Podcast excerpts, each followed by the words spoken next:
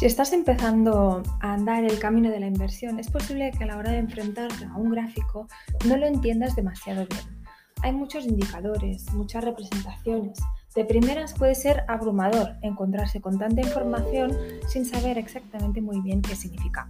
Pero si poco a poco vamos aprendiendo cómo funcionan los gráficos, nos puede servir para tomar decisiones acertadas en nuestra inversión.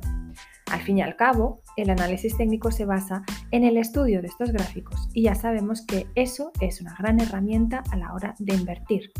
Hoy os vamos a hablar de un término relacionado con ello, como es el significado de gap en bolsa. Bien, ¿qué es un gap en trading? Pues vamos a empezar por dar una definición básica del concepto.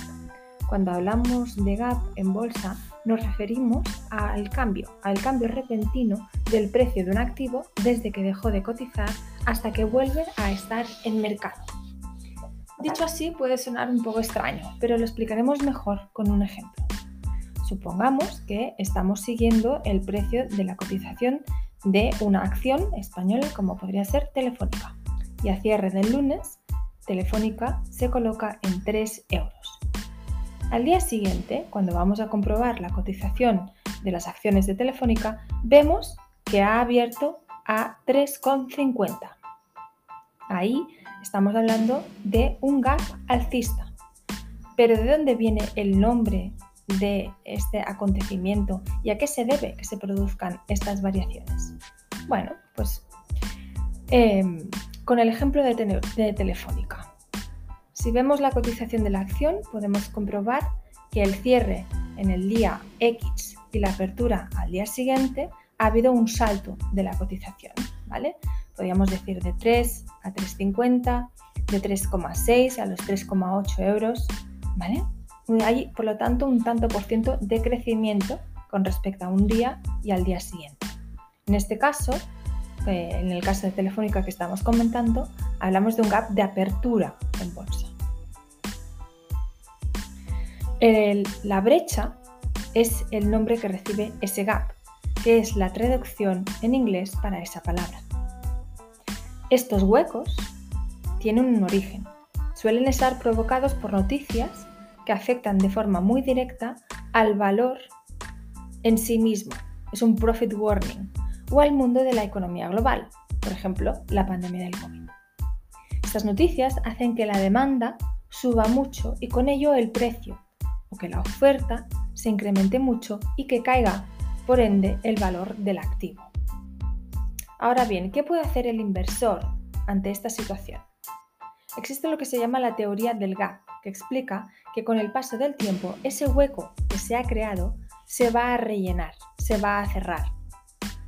Cuando hablamos de rellenar o de cerrar, nos referimos a que la cotización variará completando ese recorrido que se ha saltado y volverá al precio de origen. Esto habría que matizarlo porque si bien la teoría dice que ese hueco se tapará con el tiempo, podemos estar hablando de días o incluso meses. Siguiendo esta teoría podríamos hacernos una idea de cómo va a fluctuar el precio de un valor con el paso del tiempo y hacer nuestra estrategia de inversión en base a esta información. A nivel de análisis técnico podríamos hablar de soportes, freno de un impulso bajista y de resistencias como freno de un impulso alcista. ¿Y esta teoría se cumple? Bueno, depende de la situación del mercado. Los gaps pueden ser una buena forma de ver cómo se ha comportado el mercado y lo que puede hacer en el futuro, pero también depende de la tendencia de este. Y recuerda que la volatilidad siempre está presente, por lo que las teorías no van a cumplirse siempre y en todo caso en todos los escenarios. Es decir, puede aparecer una noticia que genere un gap, pero antes de aprovecharlo hay que ver todas las variables del proceso y no dejarse llevar por las corrientes del mercado. Recordad, slow finance. Recuerda también que aunque los ejemplos más claros de gap se dan entre el cierre y la apertura de mercado, también pueden aparecer intradía, si de repente un inversor compra una gran cantidad de acciones de un valor a un precio más alto. Y para terminar, os vamos a presentar los tipos de gap más comunes, en qué consisten y qué información nos pueden dar. El gap común, como su propio nombre, indica, es un tipo de hueco que se abre en la cotización de forma corriente, como por el reparto de un dividendo. No tiene muchas implicaciones a niveles técnicos o de relevancia para la cotización, ya que las brechas no son muy amplias y se cubren rápido en el mercado. Otro tipo de gap es el de ruptura. Este gap aparece cuando la cotización de un valor ha mantenido durante un tiempo una tendencia sostenida en el tiempo y de repente aparece un gap que la rompe. Esto puede significar un cambio de la tendencia del valor, sobre todo si ese gap va acompañado de un gran volumen de negociación. Tenemos también el gap de continuación.